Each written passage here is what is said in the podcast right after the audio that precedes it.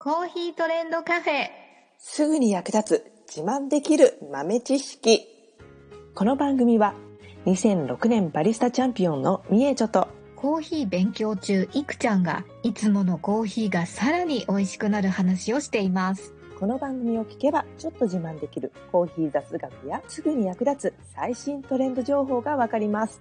ラジオトークで毎週火曜日お昼の12時からゆるっとお昼休み、木曜日の夜10時10分からはカフェ好き女子の夜会をライブ配信しています。美味しいコーヒーの入れ方など皆さんのご質問にもお答えしますのでぜひ欠かさず遊びに来てくださいね。みえちょ先生、ほい、何でしょう？行ってきましたよ。お？サイフォンコーヒー。お飲みました。早速、おー、行ってきた。は行ってきました。かっこいいサイフォン。映える。映える。なんですけど、ちょっと遠かったんで、なんか、こう、何して入れてるのかよくわかんなかったんですよね。なんか、あどういう風になって、なんでコーヒーが入れられたのかなっていうのがちょっと、まあなんかうん、話しかけるのも申し訳ないしと思って、ちょっとうんわかりませんでした。ー遠目で、まあ、見てるとね、あーなんか、ああ、入れてんな、ああ、なんかやってんな、みたいなね、感じですね。まあ、とにかく、入れてる姿がかっこよすぎて、そうですね、神々しくて、なんか、見とれちゃうよね。そうですね。下手に話しかけたらいかんみたいな、もう邪魔しちゃいけないみたいなオーラが。もう眩しくて眩しくて。眩しかった。うん、なんか、そうね、サイフォンね、一見、まあ、お湯を下から炎だったり、えー今は光で、あの、車のヘッドライトみたいな明るい光で熱、あの、ハロゲンランプを使っているものもあるんですけど、下から熱を加えて、で、えー下が丸いボールになってて、で、上が、まあ、ちょっと細長い縦長のボールになってるんですけど、うんうん。で、まあ、下にお湯を入れて、で、上に、えーコーヒー豆、フィあまあ、フィルターを間にね、挟んで、えー上にコーヒー豆を入れておくと。上にコーヒー豆なんですね。そうそうそう。うんほうそれで、まあ、あの、上と下のつなぎ目のところに、まあ、ちょっと、あの、密封できるようにゴムパッキンがついてるんですね。うーん。それで、ピチッと止めてあげると、外からの空気が入らなくなるんですよ。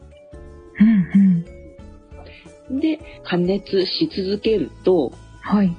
どうなるかというと、理科の実験で膨張率の話とかしたの覚えてます？小学校だぞ、これ。へー。小学校割と最近なんですけど思い出せない。あら、そうだった？はい。ほんの、ほんの最近なんですけど。思い出せないなおかしいな。おかしいな。そう、理科の実験でね、輪っかの中を熱した鉄の玉は通らない。常温の鉄の玉は通るっていう実験で、膨張、物体は熱によって膨張したり縮小したりするっていうのをね、やったと思うんですが、それと一緒で、密封することで空気が膨張します。空気が膨張すると密封されてるから居場所がなくなってくるですよね、だんだん。うんうん狭い。よ、狭いよってなってくる。はいはい。そこで逃げ道として、えー上のコーヒー豆が入っているお部屋にお湯がどんどん押し上げられていくんですね。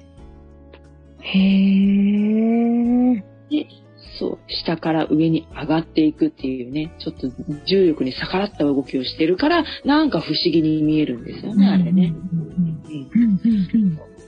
あれは空気、膨張した空気に押し上げられて、お湯が上に上がっていくっていう現象になってるん。で決してお湯が沸騰したから上に上がっているっていうわけではないん。ですよ。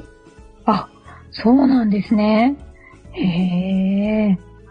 まあ、なんとなくこう、直火だし、なんか、ぐつぐつ煮詰めてるような感じに見えるんですけど、はい。実はお湯の温度は低くても上がる可能性はあります。へえ。そう。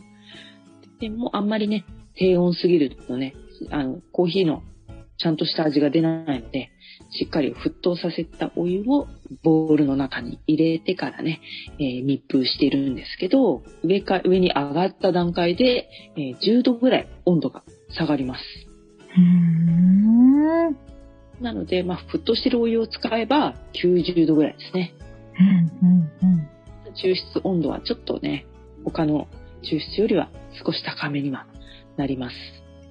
うんで、その後にね、最後の特徴的な動きとしては、攪拌って言って、まあ、お湯とコーヒー豆をくるくるくるっと混ぜてる。ところありますね。はい。コーヒー豆乾いてるとね、あの、コーヒーのエキスが出ないので、うん湿らせてあげるっていうのはもちろん大事なんですけど、うんうん。それともう一つね、大事な役割があって、混ぜることで、えー豆の中に含まれている炭酸ガスを抜いてあげる役目があります。へえ。そう。炭酸ガスを抜いてあげないと、豆の中にね、空気が残ったまんま、空気というかガスが残ったまんまだと、お湯が入ってないので、はあ、なるほど。浸透しないんだ。そう、ちゃんと芯の芯の奥からコーヒーの成分が出てこないと。うん。ですね。なるほど。だしっかり混ぜている。で、まあちょっとね、時間を置いてから、まあコーヒーの成分がしっかり出たかなーっていう頃合いを見て、もう一度攪拌します。うんうん。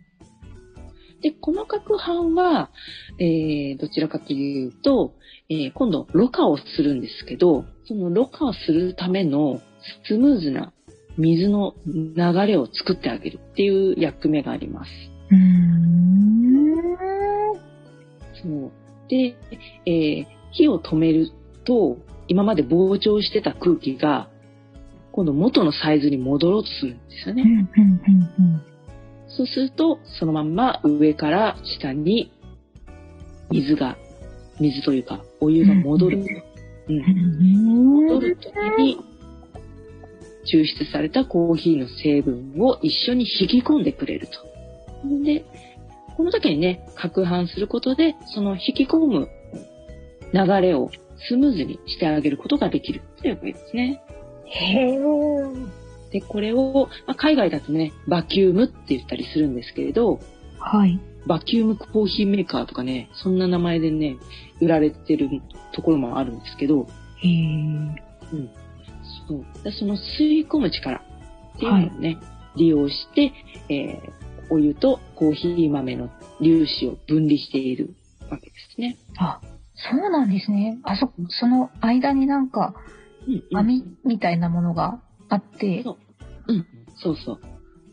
まあ、フィルターを通してね、コーヒーが出来上がるという流れになりますが、まあ、ここから先のもうちょっと深い話はまた次回。